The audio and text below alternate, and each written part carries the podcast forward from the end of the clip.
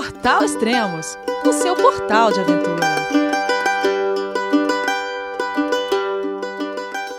Bom dia, boa tarde, boa noite, bem-vindo a Extremos, seu podcast de aventura. Esse é o segundo podcast da série Equipamentos. Hoje iremos falar sobre sistemas de dormir, mais precisamente sobre sacos de dormir. E no próximo podcast iremos complementar esse falando sobre isolante térmico. E para você que gosta de livros do mundo da aventura, convido a conhecer a coleção de livros impressos e coloridos do Extremos, com os recém-lançados. Trek Everest, da autora Alessandra Bibas, excelente livro para quem sonha em percorrer a trilha até o acampamento base do Everest.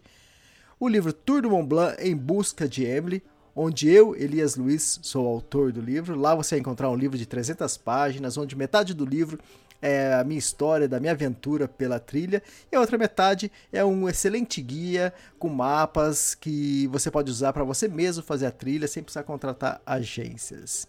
E também tem o livro do Dr. Rafael Escaravaca, o livro Entre Abismos, um excelente livro que narra a escalada da montanha mais alta da Oceania, o Carstens. Você encontrará esses e outros livros lá no site extremos.com.br.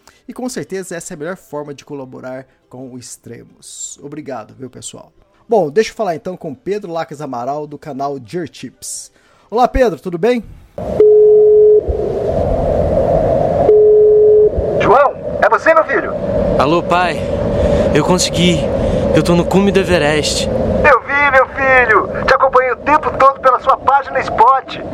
A família de produtos Spot utiliza tecnologia 100% via satélite para manter você sempre conectado em suas aventuras. Fale de qualquer lugar do mundo através do Spot Global Fone e utilize o Spot Gen 3 para estar sempre rastreado e conectado aos serviços de emergência. Desapareça quando quiser, seja encontrado quando precisar. Saiba mais em findmespot.com.br. Tudo bem, Elias, e você? Tudo jóia. Hoje a gente vai falar de saque de dormir. Exatamente. É, como você até falou agora na introdução, o saco de dormir ele faz parte do sistema de dormir. É, se a gente for olhar na literatura, o sistema de dormir vai ser composto basicamente pelo saco de dormir e isolante térmico. Né? Eu sempre gosto de incluir nisso o, o abrigo. Né? Então, para você ter saco de dormir, o isolante térmico e o abrigo, que pode ser barraca, ou saco de bivac, ou sistema de rede, etc., porque é, é uma das partes que vai te ajudar a proteger para que você consiga dormir confortavelmente. Mas, é, como eu falei, sistema de dormir, de uma forma geral, as pessoas vão se referir a ele como saco de dormir e isolante térmico. Oh, a gente pode incluir nisso aí também o, o travesseiro? Ou é luxo? Também, na, na, na, realidade você tem, é, você tem o travesseiro, você tem o liner, né, você Isso. tem os complementos. É que uhum. é, o saco de dormir e isolante térmico são as duas partes fundamentais.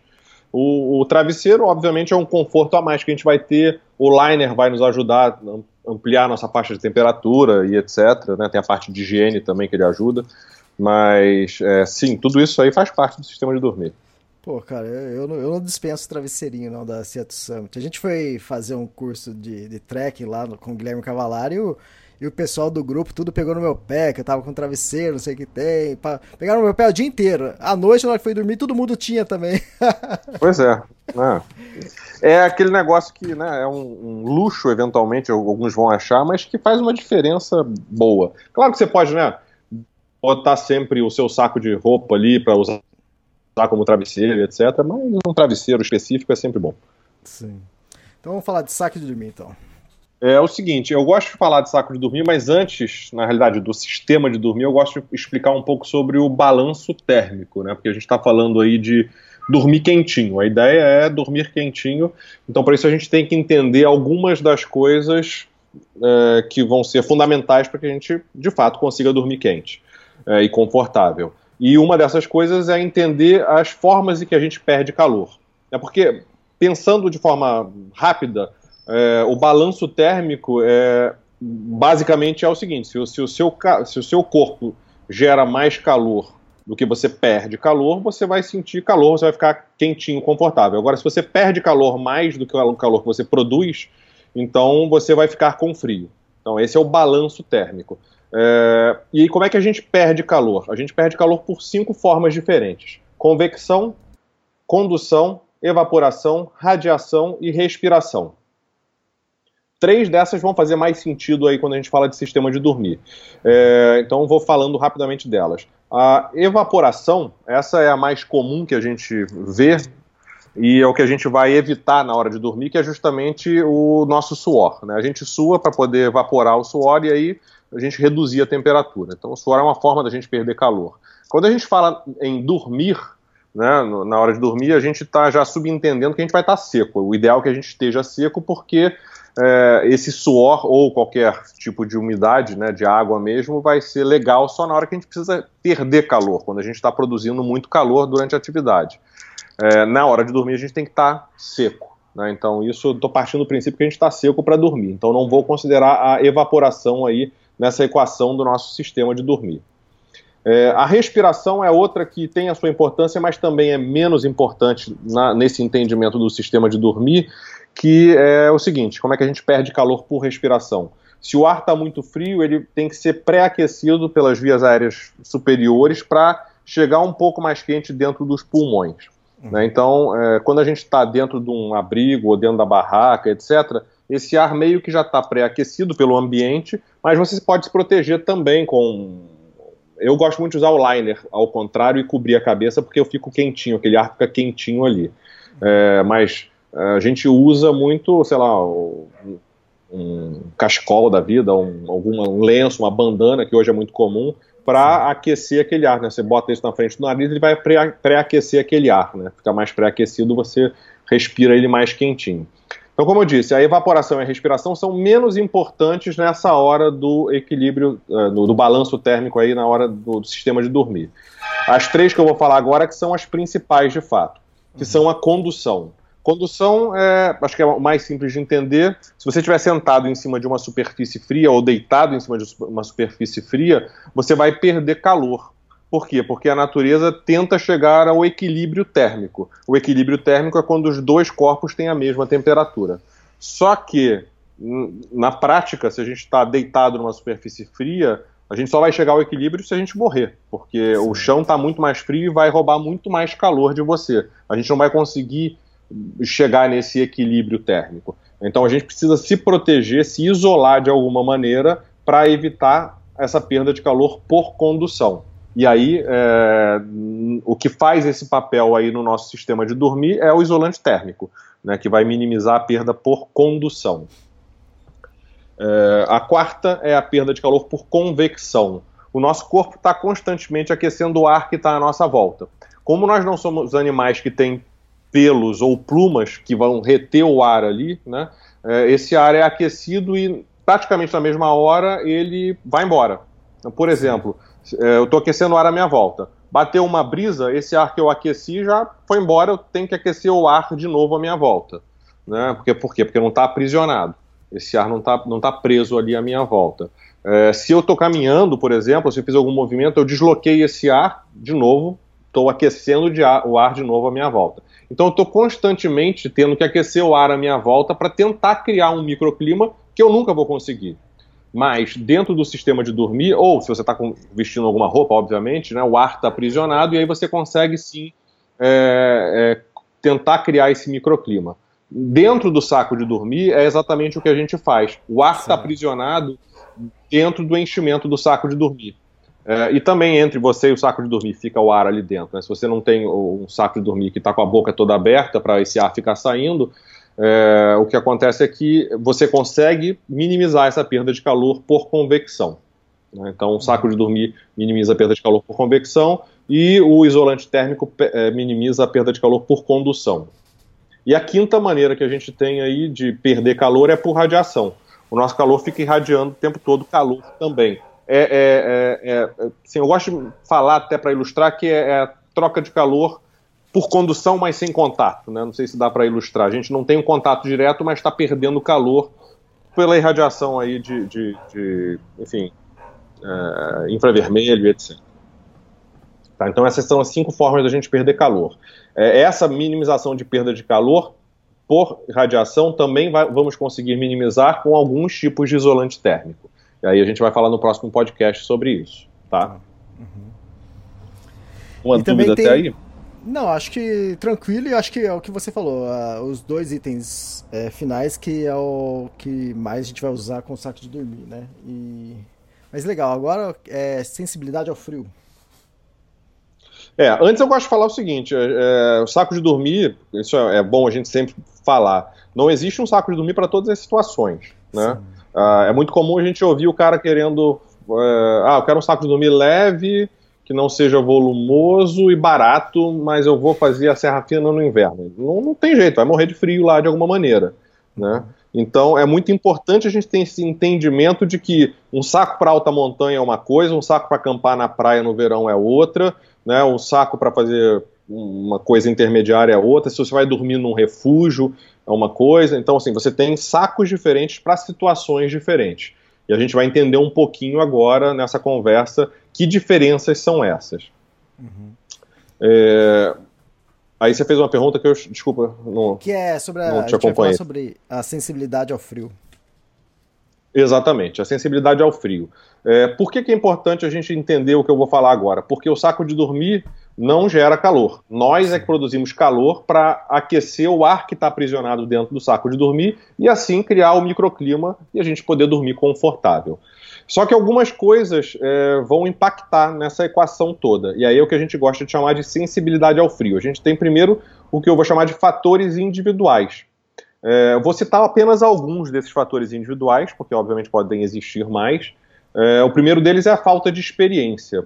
A falta de experiência é um fator individual, obviamente cada um vai ter o seu nível de experiência. Agora, a falta de experiência impacta direto no sujeito sentir frio, é, no meio do mato. Vou te dar um exemplo. O que, que acontece quando o, o cara que é inexperiente está morrendo de frio à noite? O que, que ele faz? Ele pega tudo que tem na mochila dele, todas as roupas, veste e entra no saco de dormir. Uhum. E isso muitas vezes é o erro dele, ou um dos erros dele.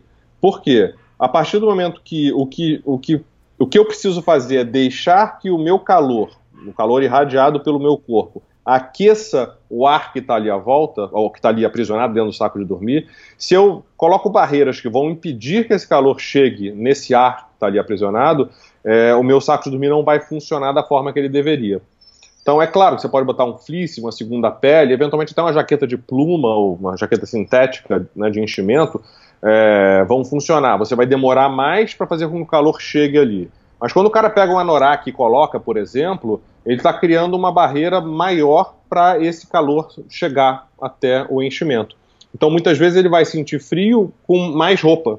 Ou seja, botou muita roupa e vai sentir frio ali dentro do saco de dormir. Entendeu? Fantástico então, isso. Essa, é... essa, é um eu, tenho, eu tenho amigo, amigas que dormem de cueca, dormem de calcinha. Eu sempre dormi de, é, segunda pele, pelo menos. Eu, sei lá, eu achava que se eu dormisse de cueca, eu ia sentir mais frio, né? Mas pelo que você fala, é... não, seria o contrário. Não, depende do saco de dormir, obviamente, né? Uhum. É, porque se ele tá com um saco de dormir que é muito potente, ele, obviamente, dormir de cueca ou de calcinha não vai, não vai ter problema nenhum. Eu também uhum. uso segunda pele, sempre. O é, meu pijama vai ser sempre com a segunda pele.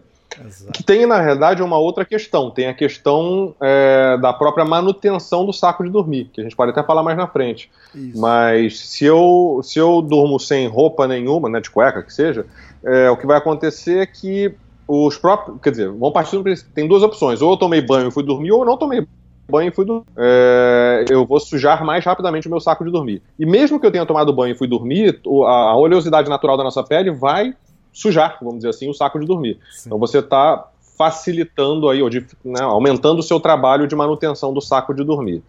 Mas, então, ou seja, mesmo que seja uma segunda pele mais fina, eu prefiro usá-la do que é, dormir sem nada. Né? Acho que é mais, mais. E, de qualquer forma, quando você está com uma segunda pele, você amplia um pouquinho a faixa de temperatura do seu saco de dormir. Né? Que é uma também, camada mais que você tem ali. E também tem o lance de sensibilidade de frio que o homem normalmente sente menos frio que mulher. Exatamente, esse é o, o segundo ponto aqui. É, mulheres são mais sensíveis ao frio, uhum. de uma forma geral. É claro que sempre vai ter uma pessoa que fala, ah, mas é, eu sou mais calorenta do que o meu marido, do que o meu namorado, do que o meu amigo. Sempre vai existir, mas estatisticamente a mulher sente mais frio do que o homem.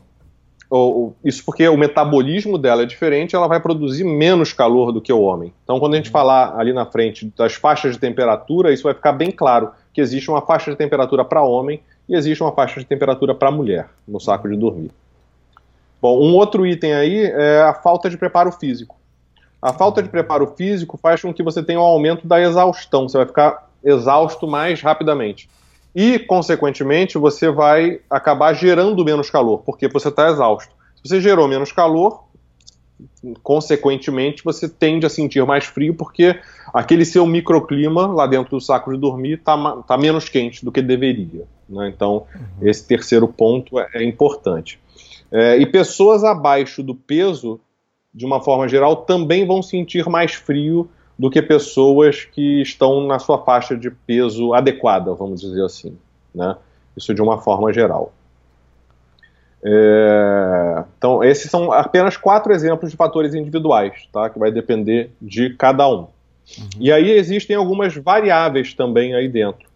É, como eu falei, a, da exaustão. Né? A exaustão, exaustão não necessariamente está ligada à falta de preparo físico você tem preparo físico, mas você fez uma caminhada muito mais intensa, ou você se perdeu e teve que andar muito mais do que o planejado, sei lá. Né, você tem algumas situações em que essa exaustão, mesmo você não tendo falta de preparo físico, pode acontecer. E da mesma forma você vai é, gerar menos calor, o seu organismo gera menos calor. E outros dois pontos importantíssimos são alimentação e hidratação, que são os nossos combustíveis. Se a gente não se alimenta e não se hidrata direito, a gente não gera calor também direito. Tá? Eu gosto muito de dar o um exemplo, quando eu fui para o acampamento base do Aconcagua, eu, eu, passei muito mal com a altitude. Uhum. E então, é, nessa, a, primeira, primeiro, enfim, primeiro dia todo eu não consegui comer direito, passando mal, aquele negócio todo, não me hidratei direito. Eu estava com um saco de dormir adequado, mas foi a pior noite da minha, da minha vida. Não só pelo, pelo, pela questão de passar mal, mas pelo frio. Morri de frio a noite Caramba. inteira. Caramba. O dia seguinte eu passei o dia inteiro tranquilo lá no, no, no, acampamento, né, relaxando, me alimentando, me hidratando. Essa segunda noite foi mais fria do que a anterior. Eu estava com exatamente o mesmo equipamento e dormi quentinho, tranquilo. Caramba. Ou seja, o problema não era o saco de dormir, não era o equipamento. O problema era eu que não estava gerando calor é, suficiente. De novo, não me alimentei direito, não me hidratei direito, estava, enfim, mal e uhum. não gerei calor satisfatoriamente, né, de forma satisfatória. Sim. Então isso é, é importante. Isso com certeza você vai, alguém que está ouvindo aí vai ter passado uma situação assim de que sentiu frio numa noite, na outra não sentiu frio com o mesmo equipamento. Né? Por quê? Porque de repente se cuidou melhor ou enfim superou aquela situação né, que não, ele não estava bem. Certo. É bom exemplo, ótimo exemplo. Bom, é, agora diga. Fa faixa de temperatura agora? Isso, faixas de temperatura. E, esse é um ponto. Já, o pessoal já está mais esclarecido um pouco sobre isso, mas ainda é um ponto de dúvida muito grande. Até porque algumas, várias marcas que a gente tem no Brasil não seguem é, norma nenhuma. Então tem uma atribuição de faixa de temperatura. Bom, existe uma norma europeia que é a EN 13537, inclusive está virando uma norma, virou uma norma ISO, é, ou seja, não só europeia, agora mundial também, mas ainda as marcas seguem a EN 13537, essa norma europeia, que ela vai definir as faixas de temperatura no saco de dormir. Tá? Ela vai definir basicamente três faixas de temperatura. É o que a gente chama de temperatura de conforto, temperatura limite e temperatura extrema. É, a temperatura, vou começar pela terceira. A temperatura extrema é a temperatura que muitas vezes as pessoas ainda compram um saco de dormir. Você tem um saco lá de mais 12, mais 8 e menos 5. São as três ah. faixas de temperatura que estão estampadas lá no saco. Diga. Eu vou dar um exemplo daqui. Eu, eu tenho um saco aqui, que é o Aço Pro 400 da Deuter, que o extremo é menos 20. Isso. Ele é, se não me engano, é mais 2, menos 4 e menos 20, é isso? Correto. Pô, você tá bom é de mais... cabeça, hein? Isso. Viu? É, esse que eu uso também, gosto muito desse saco. Então, é, o que acontece? O, cara pega esse saco menos 20, temperatura extrema, e fala: Uau, eu vou para um lugar que é menos 15, esse vai dar e sobrar, né? Uhum. Só que a grande questão é que é essa: a gente nunca deve comprar um saco de dormir olhando pela temperatura extrema. Por quê? A temperatura extrema, pela norma, ela é considerada faixa de risco é a temperatura, ou temperatura de risco, é a temperatura na qual uma mulher, é, e a gente vai entender por que, que é mulher daqui a pouco, uma mulher, que é considerada a mulher padrão aqui pela norma, ela vai sobreviver por até 6 horas, mais do que 6 horas ela pode é, começar a ter problemas relacionados ao frio e chegar à hipotermia e morte, se permanecer nessa situação ela vai estar tá em situação, ela vai estar tá em posição fetal para minimizar a perda de calor, vai ser a pior noite da vida dela, e o saco de dormir vai, ele vai estar tá sendo usado é, muito mais como um saco de emergência do que como um saco de dormir, propriamente dito. Então isso é uma referência de, vamos dizer assim, de sobrevivência, tá? Essa temperatura, essa faixa de temperatura extrema. Por isso que eu falo, a gente nunca deve é, a gente nunca deve comprar um saco de dormir pensando nessa faixa de temperatura. Deixa e muitas vezes um... a própria loja. Claro. Deixa eu fazer só um parênteses aqui, que isso é a faixa extrema. Tipo assim, porque senão é ele fala assim, poxa, é, a pessoa fala assim, ah, eu, eu preciso, vou pra, eu vou pra Concagua e preciso de um saco de menos 15. Então não tem? Não, o, você vai procurar um saco de menos 15, isso na, na faixa de limite, não de extremo, né? Exatamente. Ou conforto uhum. ou limite, nunca extrema. Isso. A extrema é uma referência do, do, né, do, do do meio que de emergência mesmo, de né? Para você ter uma noção de até onde você consegue sobreviver. Mais é, frio até... do que isso, aí assim, é, é muito fácil de você morrer. É até bom você explicar isso para as pessoas entenderem o que, que é essa faixa extremo, né? Pois é, não, pois é, porque as pessoas compram por essa faixa ainda. Muita gente uhum. compra o saco de dormir por, por essa faixa. Sim. Bom, e aí tendo isso claro, que você não vai comprar o saco pela faixa extrema, vamos entender o que é a temperatura conforto e a temperatura limite. A temperatura de conforto é a temperatura de conforto para a mulher, simplificando a norma. E a temperatura limite é a temperatura de conforto para o homem. Ou seja, se eu sou mulher, eu vou olhar a temperatura de conforto. Se eu sou homem, eu vou olhar, olhar a temperatura de limite para poder comprar o meu saco de dormir. É, só que se fosse só isso, é muito fácil. Uhum. Só que a norma vai definir que a temperatura de conforto é uma temperatura para uma mulher padrão que tem 25 anos, 60 quilos e 1,60m. Caramba. E a temperatura limite é para o homem padrão, que tem também 25 anos, 70 quilos e 1,73m. Tá? Então ela define o indivíduo exato é, para qual aquela faixa de temperatura é indicada. Por que, que ela faz isso? Porque, primeiro, isso é uma referência. E aí vale um parênteses importante. Lembra que eu falo de fatores individuais e lá no primeiro fator individual é a experiência que você tem, ou a Sim. falta de experiência, né? É, é, justamente por isso, porque se você tem experiência, você sabe se você passa mais frio, ou menos frio, você sabe Sim. se vestir, se portar né, na atividade outdoor e no frio. Né? Então você, você tem já uma noção de que se a norma faz sentido para você ou não, se você tem que levar algo mais, ou se você precisa de um saco mais potente ou menos potente.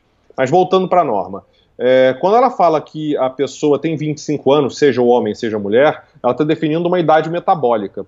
Né? É, porque a gente sabe que quanto mais velho a gente vai ficando, é, men o, o, metabolismo vai decaindo e a gente vai sentindo mais frio. Por quê? Porque a gente gera menos calor. Né? Uhum. Então, é, eu defini que é para 25 anos. Eu tenho, sei lá, 70 anos, é completamente diferente.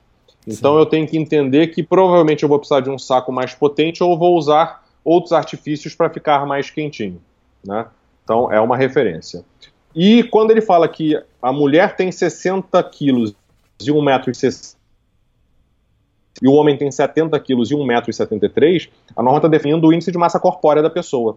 É, por quê? Porque se. É, que seria o, o, o, o, médio ali, né? Vamos dizer. Uhum. É, porque se eu tenho um IMC de, enfim, muito baixo, significa que eu sou muito magro, então uhum. também sou propenso a sentir mais frio. Uhum. Ou se eu tenho um IMC muito alto e eu estou obeso, ou etc., é, não que eu vá sentir frio, mas aí a minha probabilidade de exaustão tende a ser maior, e aí eu vou diminuir também a minha. Quer dizer, eu vou estar debilitado na hora de gerar calor, na hora que eu preciso disso à noite, entendeu? É, então, isso são as referências da norma. Agora, cabe a nós é, termos um pouco né, de experiência, isso obviamente só com a prática que a gente vai adquirir essa experiência, para entender se de fato eu vou precisar de um saco mais potente ou menos potente. Né? Uhum. É comum também, a gente, agora é menos comum, mas antigamente a gente recebia algumas pessoas, é, e-mail né, no saque da Deuter, por exemplo, falando que ah, eu comprei o saco para temperatura e eu passei frio, então o saco está errado, eu quero meu dinheiro de volta. Né? Então, é, a grande dificuldade de você comprar um saco de dormir é porque, primeiro, é justamente você entender que faixa de temperatura você tem que usar para poder comprar, e depois entender que a faixa de temperatura é uma referência, né? Que não necessariamente isso vai se comportar da forma esperada, porque, um, a gente é que gera o calor. Dois é que esse calor que eu estou gerando, ele pode, o meu é diferente do seu. Mesmo eu tendo a mesma idade que você, eventualmente pode ser diferente. Né? Uhum. Então isso é bem importante. É, eu, eu tenho essa é. particularidade é. de eu sinto muito calor. Então até eu sei que entre homem e mulher tem diferença, mas entre eu e um outro homem eu sinto muito mais calor que um outro homem, entende? Então o saco de dormir também para mim vai funcionar de forma diferente. Então isso também deve acontecer com outras pessoas. E é o que você falou, o lance de experiência, né? É, é, porque é o que vai fazer a diferença mesmo na escolha de todo o seu equipamento, não só do saco de dormir, é, é a experiência, né? Uhum. Então aqui a gente vai aprimorando o nosso equipamento ao longo do tempo, de acordo com a experiência que a gente vai adquirindo também, né? Sim. É, um ponto importante de se falar é o seguinte: na norma, na medição da norma, né, quer dizer, na medição que eles fazem, é, você é um manequim térmico que ele está pelado, ele está sem roupa. Então, uhum. é, se você está com uma segunda pele, por exemplo, essa faixa já tende a aumentar um pouquinho. Você tem um, uma camada a mais ali de isolamento. Se você está com, sei lá, um fleece, um negócio, até com uma jaqueta de pluma ali dentro, ou seja, isso vai elevando. Então, toda a roupa, toda peça de vez ou um liner, né, para saco de dormir, tudo que você estiver colocando ali dentro, de novo, tendo um bom senso de não colocar muita coisa para dificultar o aquecimento do saco como um todo. Mas tudo que você colocar a mais, você amplia a faixa de temperatura também, tá? Então, esse entendimento também é importante. Sim. Formatos dos sacos de dormir. Bom, o formato saco de dormir, os, os, tradicionais, bom, aí a gente fala sempre de três que são os mais tradicionais. O primeiro deles é o retangular, que não é para o trekking, aquele retangular tem algumas pessoas que chamam de envelope. Esse daí é aquele que é muito mais usado para o camping familiar, para dormir no motorhome, etc. É, que ele tem, just, o nome é retangular porque ele tem o formato retangular. Uhum. É, ele, além de ser mais volumoso, ele é menos técnico porque ele vai é, fazer com que você gaste mais calor para aquecê-lo.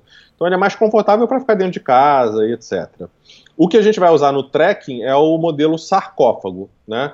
E ele é sarcófago e aí tem algumas questões importantes. Primeiro, tem que ter capuz, né? E o capuz tem que ter é, é, enchimento também.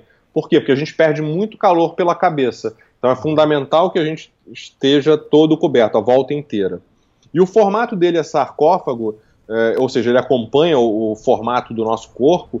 É, primeiro que você é, tem menos enchimento e você tem menos tecido, menos volume e peso, consequentemente, do que um saco retangular. Mas o ponto principal é que você vai gastar menos calor para aquecer, porque você tem menos ar lá dentro. Então, não sei se vocês conseguem visualizar, visualizar um saco retangular e um saco sarcófago. O retangular, ele tem uma área muito maior. Você tem muito mais ar lá dentro, então você vai precisar de muito mais energia para aquecer todo esse ar a mais que tem lá dentro. Quando você tem o saco acompanhando o seu corpo, no formato do seu corpo, você tem menos espaço, com menos ar, então menos energia você precisa gastar para aquecer. Ficou claro isso? Perfeito. Dá para visualizar. Sim. E o terceiro que a gente fala é um formato híbrido, que ele é, assim, é, ele é, ele é um sarcófago um pouco mais largo.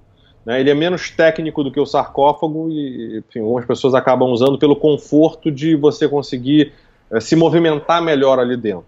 Né? Mas o que é importante sempre que seja dito é que quanto mais espaço você tem, ou seja, quanto maior a sua mobilidade dentro do saco de dormir, uh, mais ar você vai ter lá dentro sem falar no peso e volume, obviamente, né, mas mais ar você vai ter lá dentro e mais energia você vai ter que gastar para se aquecer. Tá? A, a Deuter tem algum pra, desses Para aquecer ou para aquecer. Sim. A Deuter tem algum desses sacos híbrido? Não. É, tá. São todos esses sarcófagos. Lá fora tem algum um modelo retangular, mas que não vem para o Brasil tá. porque tá. acaba sendo caro para esse tipo de uso, né? Tá, mas- Agora, existem, além desses. Oh, desculpa, fale. Não, não, nesse que você falou de ter de ser híbrido e ele ter um pouco mais de espaço. É, a Dort, se não me engano, tem um, sabe meu, eu até tenho ele, que é um vermelho, que ele tem elastano, então ele você consegue se movimentar. Ah, melhor. não, exatamente. Mas é- aí é diferente, ele não é, não é esse formato híbrido, ele é sarcófago, Isso. só que ele tem as costuras elásticas. O Astro Pro que você tem também tem as costuras elásticas por dentro, que os de pluma, pela construção, essa costura é só por dentro. E pô, o o Exospheric, que é esse que você está falando, é que tem as Isso, costuras elásticas por dentro e por fora. Então ele é ligeiramente mais estreito do que um do que um sarcófago tradicional, vamos dizer, mas é, ele, como tem essas costuras elásticas, você consegue se movimentar muito bem, justamente pela costura ser elástica. Então ela expande, nesse caso do da Deuter, em até 25%, em 25% né? Você tem um- uma, uma elasticidade aí que te permite ter um conforto muito maior na hora de dormir. É, mas o híbrido, ele por si só já é mais largo um pouco, entendeu? Sim. E aí você tem alguns modelos que a gente chama de modelos lá, especiais ou coisa parecida, são formatos diferentes, que é algo que aqui no Brasil ainda é difícil de encontrar, ah, mas que lá fora já começa a ter um, um- um- um costume de uso maior. Que um exemplo deles é o, o quilt. A Cito Summit Ah, tem um, um tá. quilt. O quilt é, é aquele assim, é uma variação, uma derivação do saco de dormir. Imagina um saco de dormir sem as costas e sem um capuz, tá? Então ele é uma manta na realidade, só que ele tem um sistema, quer dizer, ele tem um, uma- uma- um sistema de fixação para abraçar por baixo o seu isolante térmico, tá? Então você consegue reduzir peso e volume da sua mochila, mas você tem que ter experiência para poder usar esse tipo de equipamento porque você, primeiro, você ficar se movimentando muito, vai acabar entrando o ar frio ali para dentro. né? Você tem que ter o complemento do seu sistema de dormir, que é dormir de repente com gorro. De repente não, tem que dormir com gorro, né? É importante num lugar frio para minimizar a perda de calor. Um gorro mesmo normal, né? Porque não tem capuz no seu saco de dormir, né? No quilt, então você tem que ter esse gorro. É, eventualmente alguma outra forma de você se proteger um pouco mais do frio. né? Então, é, não é algo ainda popular no Brasil, porque primeiro não tem disponível aqui ainda, e depois que requer um, um tipo de, de, de, enfim, de conhecimento e de experiência maior né, para utilizar esse tipo de, de equipamento. É, sim, imagina uma pessoa levar um quilt para uma região fria e nunca experimentou antes, né? E, e sei lá, eu que, Não, aí- eu, eu que à noite me mexo pra caramba, cara, pô, eu, eu tava perdido. É, exatamente. Você, você precisa, como falei, ter experiência, né? E, e também entender se é isso mesmo que você quer, porque, de fato, vai ser menos pesado e menos volumoso. É, é o que a gente fala sempre. Quando você vai para esse lado do, do trekking light, ultralight, etc., você está abrindo mão de conforto, principalmente na hora de dormir. Sim, Né? é, para ter um conforto maior ao caminhar, porque você vai mais leve, pode ir mais rápido, etc. Mas você está abrindo mão desse conforto que, como eu falei, principalmente na hora, na hora de dormir. E quando você abre mão do conforto, é, assim, é, você chega muito próximo da faixa em que você compromete a sua segurança também. Né? Exato. E isso, por isso que eu falo, a experiência é fundamental para isso, para você ter esse entendimento. Né? E não simplesmente sair comprando um negócio mais leve só porque é mais leve, porque você vai carregar menos peso. Sim, e de repente meio quilo a mais na mochila não faz diferença nenhuma, né? Pois é. Então, aí de novo, depende de cada um, mas é, eu prefiro ir um pouco mais pesado, mas ir mais confortável, mais seguro e etc. Né? Sim, sim. E os tipos de enchimentos? Bom, basicamente a gente tem a fibra sintética, que geralmente é a fibra sintética oca, e a pluma de ganso ou pluma de pato, tanto faz. A gente fala muito de pluma de ganso, mas também tem a pluma de pato que é tão eficiente quanto. Né? É, a fibra sintética ainda é, é o mais comum, na verdade é mais comum também porque é mais barato, né? É, e a gente tem algumas, algumas diferenças aí, basicamente, que são importantes da gente falar. Eu vou falar dos pontos positivos e negativos já da, da pluma versus fibra, mas o principal ponto aí que a gente sempre fala da pluma versus fibra é o quanto a gente consegue compactar um saco de dormir, né, para levar dentro da mochila. E os de pluma são muito mais compactáveis, a pluma, de uma forma geral, vai ser muito mais compactável do que a fibra. Então, esse é um dos grandes benefícios é, da, da, da pluma versus a fibra. E deixa eu já aproveitar e falar desses benefícios aí de cada um, que a gente já separa isso, depois eu vou dar um exemplo que eu acho legal da gente ilustrar. Ok. Bom, a, a fibra sintética ela vai ser mais pesada do que a pluma, tá? É, aproximadamente 30%. Isso eu estou falando para você ter o mesmo eh, nível de isolamento, tá? Obviamente. Então eu vou ter um, uma, uma pluma mais leve, né? ou seja, uma fibra é mais pesada. A fibra vai ter uma compactação menor e ela demora um pouco mais para aquecer. Esse aquecer que eu digo é, você entrou no seu saco de dormir, o tempo em que o, o, o ar ali dentro vai conseguir ficar quente, né? ou seja, vai ficar na temperatura do seu corpo, do seu calor irradiado. Então ela demora um pouco mais para aquecer.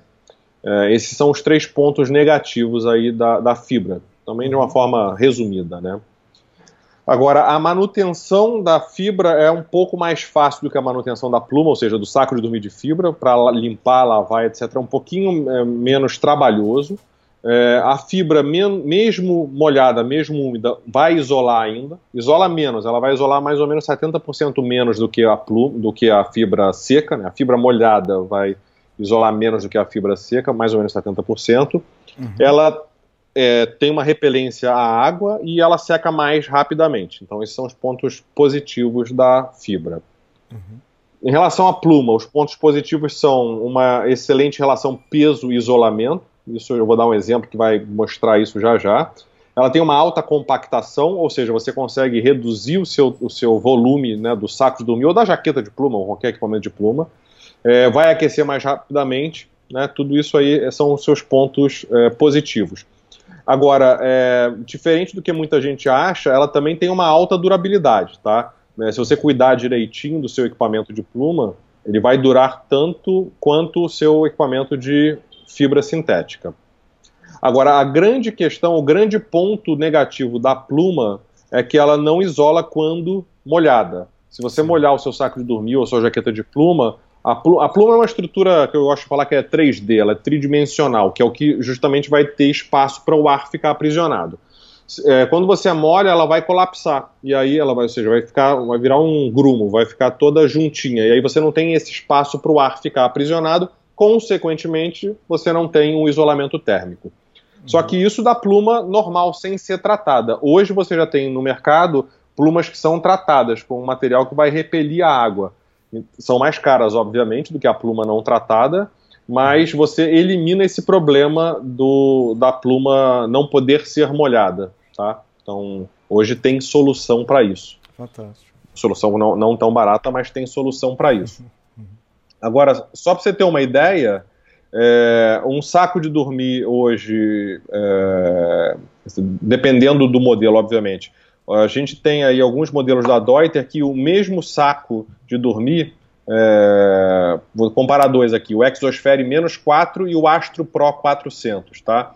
É, o Astro Pro 400 ele vai ser 20, quase 30% mais compacto, né, quando você compactar, do que o Exosphere menos 4. São para a mesma faixa de temperatura. Ou seja, você consegue ter um volume menor é, dentro da sua mochila, também. porque ele vai ser mais compacto. E o peso menor também, que é o que eu vou falar agora. Esse exemplo numérico para ilustrar é o seguinte: o Exosphere menos 4, é, esses dois que eu falei, o Exosphere menos 4 e o Astro Pro 400, os dois têm temperatura de conforto 2 graus, temperatura limite menos 4, temperatura de risco menos 20 graus, os dois. Uhum. Só que o peso total do Exosphere é de 1.420 gramas. E o do Astro Pro 400 é de 1.040 gramas. Você está falando de quase 400 gramas de diferença para uma mesma faixa de temperatura. Tá? É, você tem ideia, o enchimento, a quantidade de enchimento, o peso do enchimento, que é o que isola de fato, né, é, do exosfere são 750 gramas. Então você tem 750 gramas de fibra sintética oca dentro do exosfere menos 4. E você tem 400 gramas de. É, você tem 400 gramas de pluma dentro do Astro Pro 400. Então, ou seja, você tem 350 gramas a menos para fazer o mesmo, a mesma faixa de temperatura. Né? Então você vê como pluma. a pluma ela é mais eficiente, exatamente. Ela é mais eficiente termicamente. Eu lembro que eu falei que uma das vantagens é uma excelente relação peso-isolamento, é exatamente isso. Né? Você tem menos pluma é, menos peso em pluma, menos quantidade, então o seu conjunto ali fica menor, mais leve, né, o seu saco de dormir, é, para uma mesma faixa de temperatura. Tá. Eu não sei se você já vai então, falar já isso ou não, porque quem está escutando aí é, sintético e pluma deve. É, a gente, é bom alertar que as plumas hoje em dia têm certificado, né? Tem. Hoje você tem a RDS, que é, chama Responsible Down Standard, que hoje todas as grandes marcas são signatárias, obviamente, é, que ele vai certificar toda a cadeia de produção é, da pluma. É, você quer que eu entre nesse assunto? Deixa eu terminar só essa parte da pluma e a gente tá entra bom. nesse do, do, explicando aí da, da, da, certificação e etc, né? Ok. O que eu ia falar é o seguinte, é, só complementando o raciocínio, eu expliquei aqui rapidamente que os 400 gramas de pluma, dessa pluma do Astro Pro 400, equivalem a 750 gramas de fibra sintética. Então, é, mas é um exemplo específico. Só que é, existe uma, existem duas medidas fundamentais para a gente entender é, que tipo de pluma você, você, você tem ali na sua jaqueta ou no seu saco de dormir. Porque não é só ser de pluma que é bom. Né? É, você tem dois parâmetros principais que a gente deve levar em consideração. O primeiro deles é a proporção de pluma e pena dentro do seu saco de dormir, dentro da sua jaqueta. É, a pena ela não isola, a pena tem uma estrutura 2D, né, ela é plana, consequentemente não tem o espaço para aprisionar o ar ali dentro. Uhum. E a pluma tem aquela estrutura que eu falei que é tridimensional, que você consegue de fato aprisionar o ar ali dentro. É, então, o que acontece? Se você tem uma proporção de pluma e pena de 70, 30, 70% de pluma para 30% de pena, é, esse, essa jaqueta ou essa saco de dormir, ele não tem uma, uma vantagem quando comparada com um, material, com, com, um usado com fibra sintética, feito com fibra sintética. Porque você já não tem aquela vantagem do, do da compactação e do, do isolamento térmico porque você tem uma quantidade já grande, você já tem 30% de pena e só 70% de pluma. Acima disso, já faz sentido você ter o de pluma. Né? Aba 70, 30 abaixo, já você está levando só o, o, o ou está igual, ou você está levando só o malefício da pluma, que é o molhou, ferrou. Né? Uhum. Uh, então, ou seja, os sacos de boa qualidade vão ser 80-20, os melhores 90-10, 95-5, ou seja, 90% de pluma, 10% de pena, 95% de pluma, 5% de pena. O 100 barra 0, ele, é, para produção comercial, ele é, ele é inviável economicamente, porque isso é, é, feito por separação, né, separar a pluma da pena. E de repente você vai ter alguma marca daquelas, né, de, que custa caríssimo, de, de fundo de garagem lá nos Estados Unidos, que vai até fazer mas uhum. comercialmente falando, você não vai ter uma 100 barra 0. E, então esse, esse, é um dos pontos importantes da gente entender. Por que, que eu falo isso? Porque hoje você tem marcas no mercado que tem jaquetas e sacos de dormir que é, é, o contrário, é 25, 85, ou, desculpa, 25, 75, ou 15, 85. Ou seja, 15% de pluma e 85% de pena. Então vale o sujeito nada. acha que está fazendo. É, exatamente. Né? São bonitos, são legais, claro que vão esquentar, até porque vai ter um isolamento térmico ali que vai acontecer, e o cara não vai para um lugar muito frio, então ele vai até sentir que está funcionando. Mas é, é, ele está comprando meio que gato por lebre, entre aspas, entendeu? Ele está levando um, uma jaqueta de pluma, mas que é de pena, na verdade, e a pena não é o, o negócio bom nessa história toda. Uhum. Tá?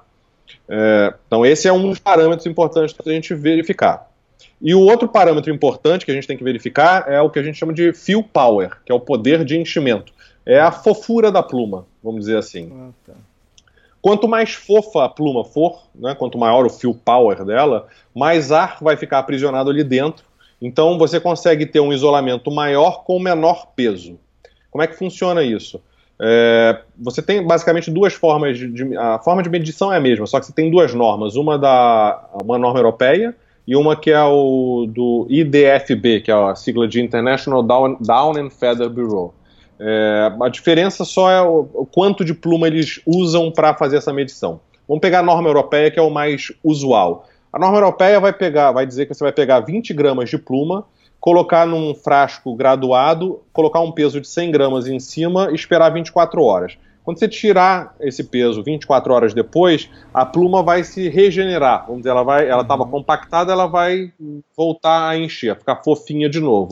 E aí você vai marcar lá, você vai ver naquela marcação quanto que deu. É, esse valor que deu ali, ele está em cubic inches, em C-U-I-N, que são polegadas cúbicas, é uma medida de volume. Então é o quanto que ele ocupou daquele volume, daquele frasco graduado. Quanto maior esse fill power, ou seja, quanto maior esse número, maior a, a, mais ar fica aprisionado, porque é maior a fofura, entre aspas, né, maior a fofura da pluma. Então, é, ou seja, se você tem uma, uma, uma pluma que tem um fill power de 550 e tem uma de fill power de 900, significa que é, os, os, mesmos 20 gramas de pluma, claro que são plumas uhum. diferentes, os mesmos 20 gramas de pluma, um ocupou apenas 550, uh, 550 polegadas cúbicas de volume daquele frasco, e a outra, os mesmos 20 gramas, ocuparam 900, gram, 900 polegadas cúbicas, ou seja, o volume de 900 polegadas cúbicas. Entendeu? Então, é Sim. claro é, é, que quanto mais, é, quanto maior o fio power da sua pluma, menos pluma você precisa para fazer o mesmo enchimento. Entendeu isso? Ficou claro? O que eu tenho aqui do, a, do Aço Pro 400 da Deuter é 650 mais. 650, exatamente. Uhum. 650. Que é uma pluma boa, mas é, hoje você tem. E, e assim, a, o que acontece é, obviamente, quanto mais. É, quanto maior o fio power, mais caro vai ser Sim. também. Então, hoje, os, por exemplo, a gente no pro Brasil não vem ainda os sacos de dormir. Tem um modelo que, que já veio mais para teste, mas os sacos de dormir da Cito Summit. Por quê? Porque eles são muito mais. Os da Deuter já não são baratos. Os da Cito uhum. Summit são muito mais caros. Porque o fio power mínimo deles é de 750, uhum. então já pula 100 a mais do que o da Deuter, e todas as plumas deles são tratadas. Né? Então são hidrofóbicas. Ah. É, então são mais sofisticados, mais técnicos, né, os sacos da Cito Summit do que os da Deuter, inclusive. Mas o, o preço é o dobro, né? É, eu tenho uma jaqueta de pluma da Mountain Hardware que é 850 de fio power. Ela fica super compacta. Então, essa é a questão. Você consegue ter uma pluma bem mais compacta, quer dizer, não é que ela seja bem mais é que ela é bem mais compactável para uma faixa de temperatura maior, ou para um enchimento é, comparativamente maior, né? Você consegue encher mais. Então, esses são os dois parâmetros de pluma que a gente precisa entender, ficar ligado sempre para saber o que de fato a gente está comprando. Né? Bom, é, agora falando o que você perguntou sobre o RDS, rapidamente, o Responsible Down Standard. É claro que o, o ganso ou o pato morreram, né, para que a gente possa tirar a pluma. A gente tinha um problema muito sério, ainda tem né, em algumas fábricas aí que não são de grandes marcas, aquelas fábricas menorzinhas, em que infelizmente ainda tem a, a, a, extração de pluma do, com o pobre do, do, do animal vivo, arrancam as plumas dele. Né? Não é igual você tosquear a ovelha, é arrancar mesmo. Então isso obviamente machuca e acaba matando o pobre do bichinho por estresse. Então, em função disso, alguns anos atrás, é, criou-se esse RDS, né, esse Responsible Down Standard, que é uma certificação que vai certificar toda a cadeia de produção. Não é só a pluma, mas desde a criação do pato ou do ganso. Esse pato ou ganso ele vai ser, vai ser criado para a indústria alimentícia. E a pluma ela vai ser um subproduto da indústria alimentícia. Né? Então, na verdade, é, é quase um rejeito ali né? Uhum. É, o produto principal é a carne realmente do, do, pato ou do ganso. E aí você tem toda a certificação de que eles não podem, é, não pode ter alimentação forçada, toda a cadeia é rastreada, a cadeia de produção né, é rastreada, etc., para garantir que. É, e eles vão seguir todas aquelas normas de bem-estar animal e etc. Né? Então, é, hoje, realmente, o pobre do bichinho morreu, mas você pode pelo menos ter uma certeza de que ele viveu feliz. E construção? Construção do saco de dormir. É, quando a gente fala de construção, a gente tem basicamente dois grandes tipos de construção. Um é o de fibra sintética. A fibra sintética é uma manta de fibra que ela vai ser costurada no saco de dormir, né? O saco de dormir, basicamente, a gente tem o tecido de fora, o tecido de dentro e a fibra, ou, ou enfim, o enchimento, qualquer que seja, no meio do caminho. A manta, ela, uh, além de ser mais barata de produzir, ela é mais barata também da, na produção do saco de dormir. Por quê? você tem aquela, aquela manta que você corta lá do tamanho do saco de dormir e costura toda no saco de dormir. E aí você vai ter as variações de acordo com a, enfim, o, o, o, grau de necessidade de isolamento ou de, de, desempenho técnico do seu saco de dormir. Então é, vai ser uma camada única, duas camadas de isolamento, camadas sobrepostas. Então você tem maneiras diferentes de construir o seu saco de dormir. E quando você fala de é, pluma a pluma, obviamente, ela não pode ser toda jogada lá dentro do saco de dormir, senão você botou o saco em pé, né, toda a pluma vai cair para o fundo, para o pé do saco de dormir. Então, a construção é em câmaras. Você tem várias câmarazinhas e dentro dessas câmaras você tem a pluma sendo colocada. Só que você também tem várias maneiras de se construir essas câmaras, é, e algumas que vão ficar mais caras, outras menos caras. Então também você tem eh, eh, essa, essa questão no saco de dormir, né, da construção. Isso é mais complicado de você ver, você teria que entrar a fundo, não está na etiqueta geralmente do, do, fabricante, é mais complexo. Mas eu gosto de falar porque isso também mostra é, as diferenças em construção. Na Câmara, é, principalmente, é, principalmente na Câmara, enfim, da, do, das, das, plumas, é, você tem um formato, no caso da Deuter eles vão chamar de câmara trapezoidal, a North Face tem uma outra forma, enfim, mas é, é, é uma câmara em que você consegue fazer com que não exista nenhum ponto frio, nenhum ponto sem pluma, é, isso em função da construção. Porque quando você tem uma câmara que é mais simples, em que é uma colocada do lado da outra, entre uma câmara e outra, você tem o que a gente chama de ponto frio, que é um ponto que não vai ter pluma nenhuma. Então esses uhum. sacos vão ter uma construção mais simples, vão ser menos caros, mas também vão ser menos técnicos. Né? Assim, no podcast é mais difícil de visualizar isso. Mas, é, enfim, é só para mostrar que existem construções diferentes no saco de dormir. Tá? Uhum. O lance, só para exemplificar, o lance da, de ter a câmera é que se não tivesse a câmera, a pluma que tivesse lá dentro ia escorrer, ia ficar num canto do saco e não ia aquecer nada. Exatamente. Né? Exatamente. Ah, Mesmo a... assim, você quando você abre um saco de dormir, você vê ali, quando você olha ele contra a luz, Exato. você vai ver que a câmera, mesmo dentro da câmera, ele está um pouco mais para cá, um pouco mais para lá. Só que quando você deita, e quando o seu calor está sendo emanado ali, aquele ar que está dentro da pluma, né, a pluma vai ficar toda cheinha, ela é feita para encher aquilo tudo, entendeu? Então às vezes a gente olha e fala, nossa, mas isso vai funcionar? Não, funciona assim. Né? Acho que eu vi em algum, alguma agasalho de alguma marca que eles costurando a pluma para ela ficar fixa dentro da câmera. E para ela não andar muito, entende? Então, mas isso acho que foi algum agasalho, algum teste, não sei. Talvez eu não conheço, mas pode existir. Uhum. Mas é, você vê, as plumas são muito pequenininhas. Você imagina você costurar aquilo tudo é meio complexo, né? Sim. Agora, hoje você tem outras tecnologias na própria fibra sintética para tentar simular a pluma, né? Porque hoje a pluma é o mais eficiente em termos de isolamento térmico. Agora, você vê, a North Face lançou um tempo atrás, é, não tem muito tempo, o Thermoball, né? Que aí é uma, uma assim, a fibra, isso é, Agora eu não lembro se tem para saco de dormir, eu já vi, obviamente, nas jaquetas. Mas é, ele vai simular ali a pluma, uma pluma de 600 de fill power, né? Então, é, e aí você tem os benefícios lá de não molhar, quer dizer, não, não, não ser afetado pela, pela água ali nesse caso, né? Por ser fibra sintética. Mas enfim, é, agora, algumas coisas que a gente tem que olhar, eu falei na construção ali, mas foi a construção basicamente de como você coloca o enchimento. Sim. Mas é, falando de algumas coisas importantes que a gente tem que pensar num saco de dormir, e quando eu falo, o que eu vou falar agora é mais voltado para os sacos para temperaturas um pouco mais frias, obviamente, não num saco de verão. É, um ponto muito importante é o que a gente chama de. É, é, agora deu branco? Como é que é? Colar de aquecimento, isso. É, nesse seu tem aí, no Astro Pro 400. Na altura do pescoço, mais ou menos, você tem uma, uma, uma linguiça, assim, vamos dizer, de enchimento também, que ela vai ficar mais ou menos como se fosse um, um cachecol. Né? Uhum. É, qual é a função disso? A função é fazer com que você tenha ali um, um, um sistema que vai que não vai permitir ou vai dificultar que o ar que está aquecido saia e o ar que está frio entre. Porque se você tem essa troca de fora para dentro, você vai ter que reaquecer parte desse ar o tempo todo.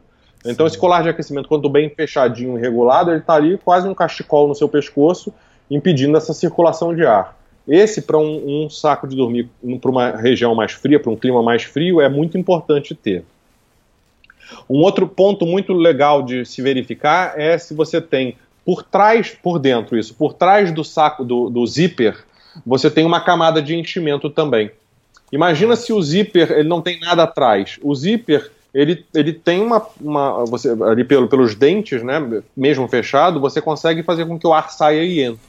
Então, se você não tem uma proteção com o enchimento por trás, você também vai ter uma troca de ar entrando e saindo ali e, de novo, prejudicando. Você vai precisar aquecer, reaquecer parte desse ar que você já tinha aquecido porque ele saiu. A gente se movimenta, né? Então, são maneiras de você minimizar essa troca de ar, do ar de fora para o ar de dentro.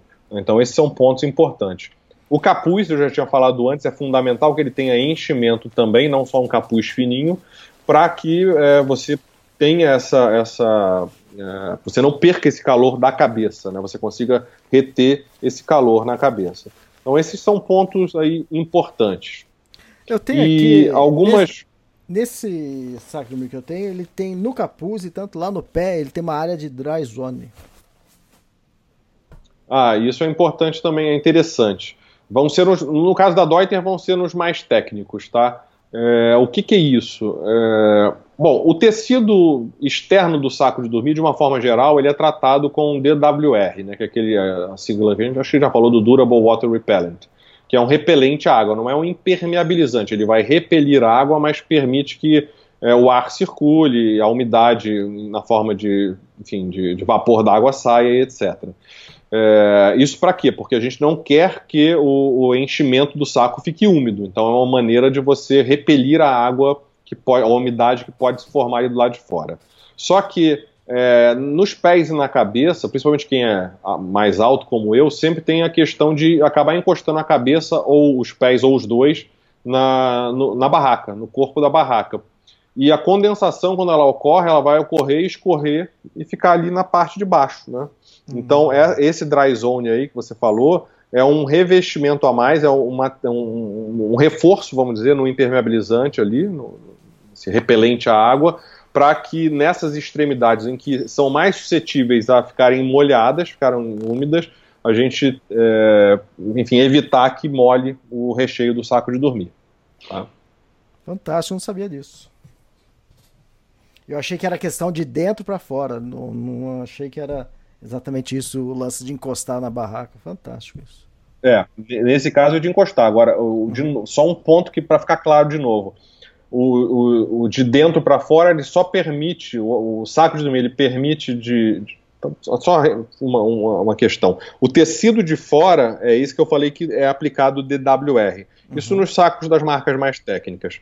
É, no tecido de dentro, esse DWR não é aplicado. Por quê? Sim. Porque eu não tenho que gerenciar a umidade ali. Na verdade, eu tenho que ter o mais, a maior facilidade possível para que qualquer umidade, na forma de é, evaporação mesmo do meu corpo, ela passe ali e saia. Então, por dentro, não tem aplicação de DWR, só por fora. Tanto é que quando a gente fala de manutenção de saco de dormir, na lavagem do saco de dormir, o ideal é que você vire o saco de dormir do avesso. É, porque, primeiro, o que você quer lavar principalmente é o que está dentro, né, que é o que, na teoria, está mais sujo. E, e, e, esse DWR, como ele, ele impede, ou ele é um repelente à água, é claro que não é tanto que não vai deixar passar água, ele vai passar água, mas é, ele vai impedir. Então, para lavar, é melhor lavar do lado do avesso. Sim. E dicas Bom, de aquecimento. Então, assim, de construção, de, é, só fechando assim, construção, tem, cada marca tem algumas outras características. Isso que eu falei é o básico para a gente evitar é, realmente a, a, perda de calor. Né? Então é o capuz, é o colar de aquecimento e essa fita de aquecimento, ou esse isolamento atrás do zíper. Né? E aí você tem várias outras situações, mas esses são os pontos importantes para o frio. Bom, dica de aquecimento que você perguntou aí, é, a primeira que a gente sempre, sempre fala é o inflar o seu saco de dormir. O que, que é isso? É muito comum a pessoa chega no acampamento e monta a barraca, etc., e deixa o saco de dormir comprimido lá dentro. Vai só abrir o saco de dormir na hora de dormir. E aí abre o saco de dormir e entra dentro dele. O que, que acontece? Quando o saco de dormir está sendo transportado, de uma forma geral, ele está comprimido. E quando ele está comprimido, seja fibra, seja pluma, estão compactados. Não tem ar lá dentro, ou tem muito pouco ar lá dentro. Quando você entra no saco de dormir que está compactado ainda, né, ou seja, que as fibras ou plumas ainda estão compactadas, é, não tem ar para você aquecer. Então você fica um tempão gastando energia aquecendo nada. E aí você começa a ficar com frio. É, é, claro que o saco vai começar a inflar, só que até ele inflar ao máximo dele, ou seja, o ar, o que, que é o inflar? É o ar entrar dentro do enchimento, você é, perder um tempão e uma, um bocado de energia. Então o ideal é, chegou lá no acampamento, montou a barraca, você já abre o isolante térmico, já abre o saco de dormir e deixa ele lá, inflando. Sei lá, uma hora depois, a hora que você for dormir, ele já vai estar inflado sozinho, né, naturalmente, para você entrar, já tem o ar lá dentro para você aquecer. Se não for possível fazer isso, ou você esqueceu de fazer, o que você vai fazer é abrir a boca do saco de dormir e ficar balançando várias vezes para que o ar entre lá dentro, para que as plumas ou a fibra se expanda e o ar entre. Aí sim você entra no saco de dormir e dorme confortavelmente. Então, essa é a primeira dica que muita gente não faz e acaba passando frio. Sim. Por parte da noite, pelo menos. Né? Uhum. A segunda é você fazer um ligeiro aquecimento, né? Fazer um ligeiro, se movimentando, não é ficar correndo em volta da barraca, mas é, aquecendo um pouquinho. Se você for inflar o saco de dormir, só essa movimentação já vai ser suficiente. É, você ativa um pouco mais o seu metabolismo ali, você começa a produzir um pouco mais de calor, então você aquece mais rápido o seu saco de dormir. Lembrando que não é para fazer exercício para ficar suando, porque se ficar suado dentro do saco de dormir é ruim, porque você acaba perdendo calor por causa da, da, do, da água, né? Você perde calor por condução nesse caso. Outro ponto importante é você usar um liner. Né? O liner é uma espécie de um lençol para saco. Você usa liner? Você tem liner? Eu, é, eu, tenho um liner, mas eu acho que eu usei quando não usei o saco de dormir. Eu acho que eu usei só o liner, entende? Mas ah. junto com o saco de dormir eu nunca usei liner. É que eu já falei. É, eu gosto muito de levar. Ah, eu sinto muito você calor. É calorento, né? É, eu sou calorento é, demais. Então, o liner, ele, ah, você tem tipos de liner diferentes, obviamente. O, o, esses mais específicos para aquecimento são os que são feitos de thermolite ou algo, algo, semelhante, né? Você tem os liners que, que são mais para limpeza mesmo, para higiene, para você acabar sujando o liner e não o saco de dormir, mas esses que são de thermolite, você tem esse, essa, essa, esse fator a mais de é, ampliar a faixa de temperatura do seu saco de dormir. Então, você colocando um liner dentro e entrando. Então, é, você, liner, saco de dormir, né? Essa é a ordem. O, saco de só, dormir. o liner está dentro do saco de dormir. Só explicando, pessoal, o liner é como se fosse um lençol, só que ele é no formato do saco de dormir. Entende? É quase isso. Né? Exatamente. É exatamente isso. É, então, já que estamos explicando, vamos lá aprofundar um pouco mais. Ele tem basicamente duas funções. A primeira função é de é, higiene mesmo, ou seja, uhum. se você tá, entra sujo dentro do seu saco de dormir, ou se você aluga um saco de dormir desses em expedições, etc., é, você nunca sabe o que tem lá dentro, né, o que passou Sim. lá por dentro. Então o liner é esse lençol que vai por dentro, então você fica protegido. E você acaba sujando o liner, e é muito mais fácil lavar o liner do que lavar o saco de dormir. Então é, é isso aí é, é bem interessante para essa parte de manutenção e higiene. Agora, uh, o liner, por ser um tecido a mais, ele, enfim, é uma camada a mais que você vai ter. E existem liners de vários tecidos. Da própria Cito Summit, lá fora tem de seda, tem de é, Coolmax, que já tem no Brasil, e tem esses de Thermolite. O de Thermolite é o que tem um fator a mais é, real de é, aumento da faixa de temperatura do saco de dormir. Né? Que, porque o, termo, o Thermolite é uma fibra sintética oca que retém calor. Né? Então, você entrando dentro do liner, dentro do saco de dormir, você amplia também a faixa de temperatura do seu saco de dormir. Então, essa é uma maneira de você aquecer, ou de, de uma dica de aquecimento. E a outra dica que eu gosto de dar é quando está assim, frio de fato, né? Você, enfim, sabe que vai sentir uma dificuldade em se manter aquecido ou iniciar aquele aquecimento, é você aquecer a água, colocar numa garrafa e colocar dentro do saco de dormir. É, lembrando que não pode ser água fervendo, porque senão pode estragar a garrafa e vai te queimar, né? Mas é Sim. aquecer a água, tipo bolsa de água quente, sabe? Que a gente usa quando tá doente. Acho que eram mais os nossos avós que usavam isso, mas é, nossos pais. Mas, enfim, é, eu acho que não lembro de ter usado bolsa de água quente, pelo menos nos últimos anos. Mas é, é, é para fazer, fazer a mesma, a mesma função. É, tem gente que fala, coloca no fundo do saco de dormir nos pés, né, que é onde você tem uma dificuldade maior de, de aquecer. É porque quando você está no frio, o corpo, obviamente, tenta proteger os órgãos principais. Então, ele faz o que a gente chama de vasoconstricção periférica. Ele vai diminuir o, o calibre dos vasos sanguíneos da, dos, enfim, dos membros periféricos todos. Por isso que você tem muito congelamento de extremidades, né? E vai uhum. concentrar o calor no, no, no, principal, que é a região toda do, do, do tórax, do cérebro, etc. Então você acaba tendo uma dificuldade maior em aquecer os pés. Então o pessoal fala, bota a garrafinha lá embaixo quente para melhorar. Uma outra opção é colocar entre as pernas, porque nas pernas aqui se passam as artérias femorais, então ela vai levar, você aquecendo o sangue também vai levar o calor para circular pelo corpo todo. Então é uma dica interessante essa de aquecer uma água e colocar ali dentro da garrafa. Não garrafa térmica, porque se for garrafa térmica ela não vai deixar o calor sair, né? Exato. Ah, esse ano eu fiz uma expedição ao Canadá, é, a Sock Mountains, e inclusive a Deuter foi uma das patrocinadoras. É, a Daiane, ela, ela usou isso. É, algumas noites mais frias, ela esquentou a água, colocou num, num recipiente de água lá que ela tinha, de, é, e, e, ela sentiu melhor. Eu, para mim, eu que sinto calor pra caramba, eu não precisei disso e então foi tranquilo. Mas é uma boa dica também. Eu sempre ouvia falar disso nas expedições ao Everest, outras expedições ao Concagua, que o pessoal esquentava a água e colocava dentro e era uma das soluções. É, funciona muito bem. Uhum. Funciona muito bem. Você tem aqueles, aqueles negocinhos de aquecimento também, né? Aquele é, aquecedor de mão, de pé, até de saco Não de dormir tenho. tem. Mas aquilo, aquilo acaba sendo, primeiro que é descartável, né? É, sim, eu sim. tenho aquilo no meu kit de primeiros socorros, para emergência mesmo, né? Cara, boa ideia. Mas você tira, ele fica em contato com o, entra em contato com o ar, é, gera uma reação exotérmica, né? Que produz calor, e aí, enfim, aquece por 7 horas, sei lá, depende do fabricante. Mas é difícil de encontrar no Brasil isso. É, então eu, eu quando viajo eu acabo comprando e tenho no meu kit. Já usei algumas vezes com o meu filho, né? Porque criança aí você não sabe como é que tá. Diz que tá morrendo de frio, começa a chorar ali de frio. Mas você acaba usando para prevenir, que você não sabe qual é o nível real ali do frio, usa por via das dúvidas. Mas é, é válido, né? É, de qualquer forma. Também. Mas a garrafinha no saco de dormir resolve realmente. Uh, e dicas de manutenção? Dicas de manutenção, é, primeiro, uma delas, se você tem a possibilidade e não é calorento como você, usar um liner. Isso vai Sim. fazer com que, de fato, você suje menos o interior do seu saco de dormir. Uhum. E vai, é mais fácil de lavar. É, segundo é não lavar com frequência o saco de dormir.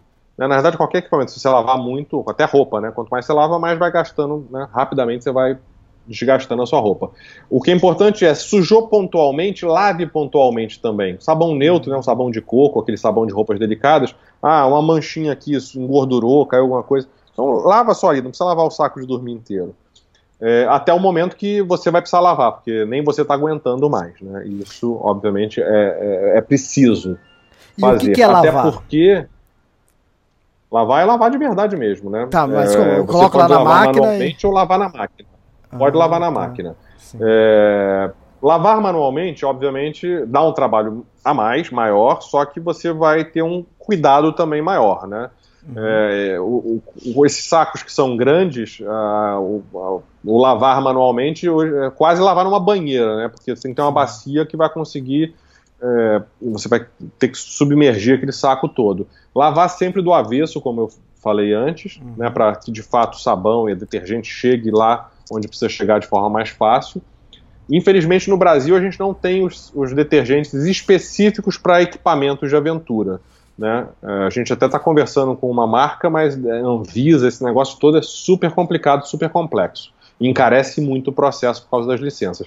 Então eu uso aqui sabão de coco, sabão neutro, essas roupas delicadas, nunca usar amaciante, então uso um pouquinho de sabão, é, deixo de molho lá dentro, né, esfrego de leve o que tem que ser esfregado, que está mais sujo, e aí a, o que dá um trabalho maior ainda é você tirar a água, espremer de, né, com cuidado e colocar água de novo e repetir esse ciclo até não sair mais sujeira nem espuma nenhuma, ou seja, você conseguir se ver livre de todo o detergente, de toda a sujeira que estava ali dentro do seu saco de dormir. É, agora, o, pontos importantes a serem pensados. Um, você nunca vai poder pegar ele de qualquer forma e levantar. Porque você imagina um saco desse cheio de água, assim, com, a, que absorveu muita água, ele está muito pesado. Então é muito fácil você estragar as costuras todas do, do, do, do da fibra sintética que foi costurada no, no, seu saco de dormir, ou estragar as câmaras da, da, do, saco de dormir de pluma.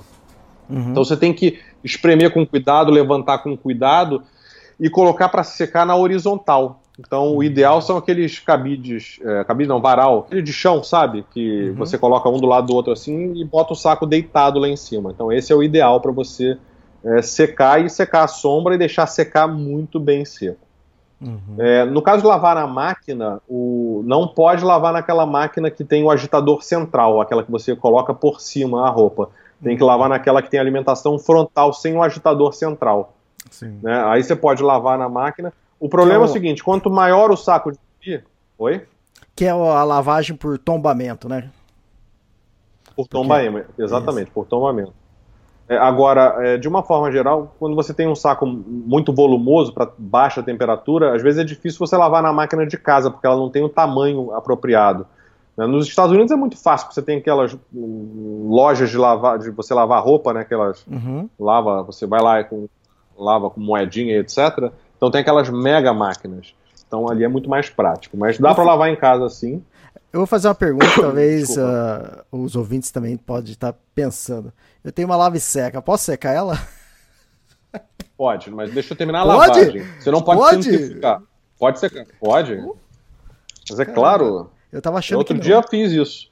Vou te falar que eu devia ter feito um vídeo lá pro Gear Tips, esqueci, porque tava, ah, cheguei de viagem, tava, botei para lavar.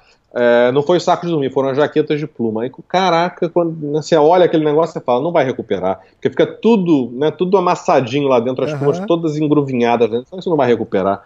Né, mas depois recupera. Com a secadora é muito mais prático. Mas um ponto importante da máquina é o seguinte: nunca centrifugar, porque se você centrifugar, isso na lavagem ainda, se você hum. centrifugar, o que vai acontecer é justamente é, é, o, quer dizer, a possibilidade de estragar as costuras é, quando você tem o de fibra sintética ou as câmaras quando você tem o de pluma é muito grande. Não sei se você já viu o edredom que foi lavado Sim. muitas vezes. Depois de um tempo, ah, você vê que tem mais enchimento embaixo do edredom do que no meio, né? Porque ele vai rasgando por dentro e, e é o que vai acontecer com o saco de dormir. Né? Então é. é sempre bom evitar centrifugar. É, eu sempre lavo e seco meu edredom no, na máquina. E, e assim, olha os dois homens aqui trocando figurinhas de, de lavar roupa, hein? Essa, agora tá bom o papo, hein? A mulherada tá chorando a risada. E, mas vem Nós cá. Somos homens modernos aqui é, Exatamente. Vamos trocar mais figurinha, que essa eu gostei agora, pô. É... Então. Tá, tá, bom, eu vou lavar na minha máquina lave seca e não vou centrifugar. Caramba, vai ter água, vai estar tá molhado não. pra caramba. Não, então o que, que eu faço? Eu tiro uhum. ah, com tá. cuidado, é, deixo pendurado no varal um tempo, fica tudo alagado. Você pode espremer. Na verdade, assim, eu espremo bastante para tirar o excesso de água, obviamente, uhum. vou espremer, deixo no varal um pouco para drenar um pouco mais da água. De novo, no varal esticado, tá? Não é ele Sim. pendurado, porque senão o peso que ainda está lá dentro pode também danificar alguma coisa. Aí Sim. depois eu volto com ele para a máquina de secar. Você vai secar, vai demorar pra caramba, vai secar na temperatura mais baixa possível, tá? Uhum. Até porque você está falando de algo sintético, é, mesmo que a pluma seja de pluma, você tem o tecido lá dentro, se botar uma temperatura muito alta, pode danificar alguma coisa. Então é para secar. A, a gente fala por volta de a minha seca também, mas não tem a temperatura, se não me engano, não lembro mais se tem, mas enfim, a temperatura mais baixa da máquina. É, e aí você deixa lá secando, secando, secando, você olha, vai ficar desesperado, falar, ah, isso aqui nunca vai recuperar, né? Porque realmente fica tudo engruvinhado de pluma lá dentro. os de pluma, isso, né? É, e aí vai chegar num determinado ponto que já está um pouco mais seco, mas ainda está bem engruvinhado, as plumas ainda estão bem juntinhas. Você vai pegar três bolas de tênis e jogar lá dentro ah. da secadora, junto com o seu, junto com o seu saco de dormir. E aí o que acontecendo? O, o, o, o, contato lá, uma bola batendo na outra, batendo na pluma, isso vai soltando as plumas. Né? Vai soltando, elas vão abrindo. E aí quando você tirar da. Quando você, estiver já seco, você vai ver que as plumas estão completamente fofinhas e regeneradas. né? então realmente funciona muito bem.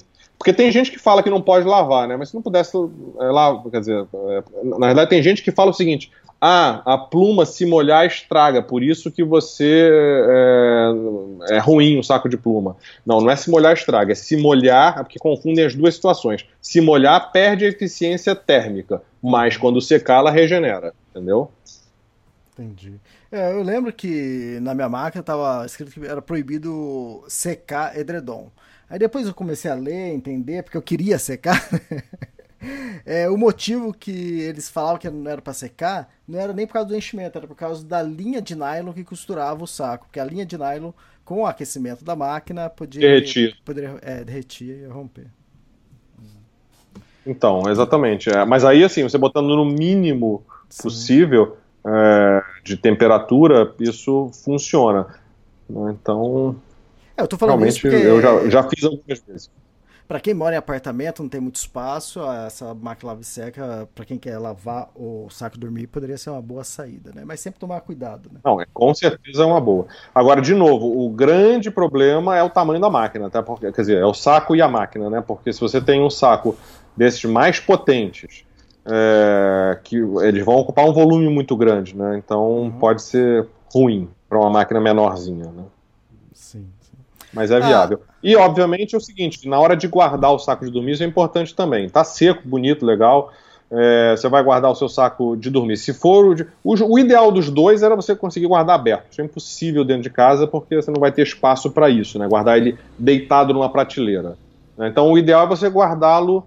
É, os de pluma ele geralmente vem com um sacão para você guardá-lo, o saco de armazenamento que ele vai ficar aberto para a pluma não ficar compactada é, nunca guardar nenhum de pluma, nenhum de fibra compactado naquele saquinho dele, que é para só ser usado quando você tiver com o saco na mochila, né? Quando você for fazer a caminhada mesmo.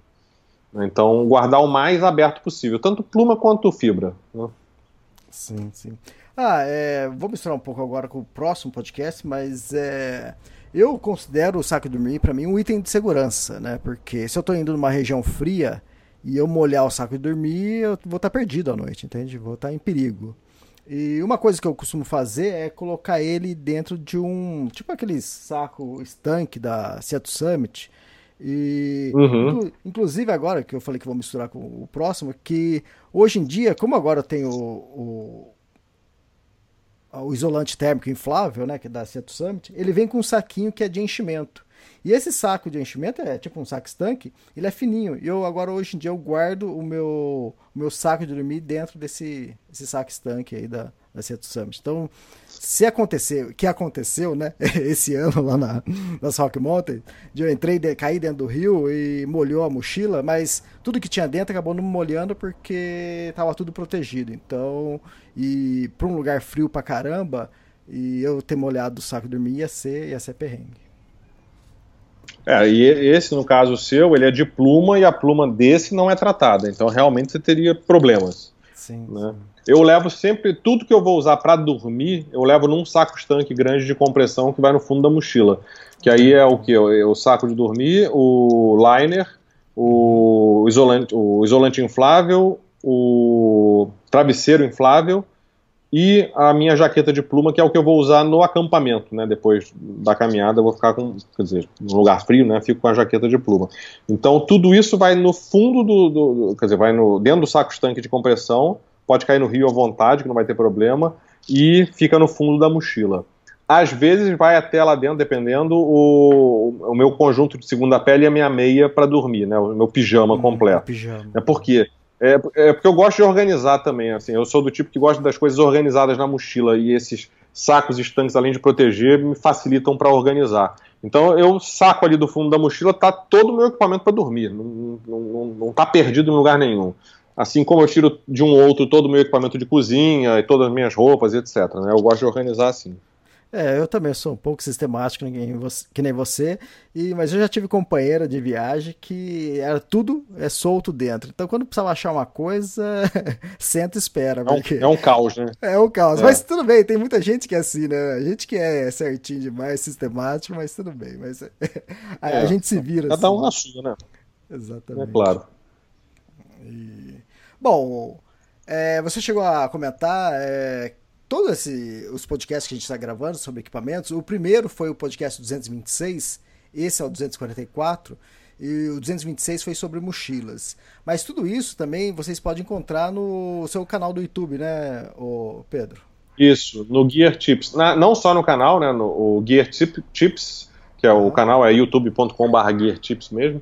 É, a gente tem feito bastante vídeos sobre equipamento, etc. Agora também nos workshops, né, que a gente tem workshops presenciais, que geralmente são feito, feitos em lojas. Né. Agora, recentemente, a gente teve dois em São Paulo, antes a gente teve em BH, vai ter no Rio agora.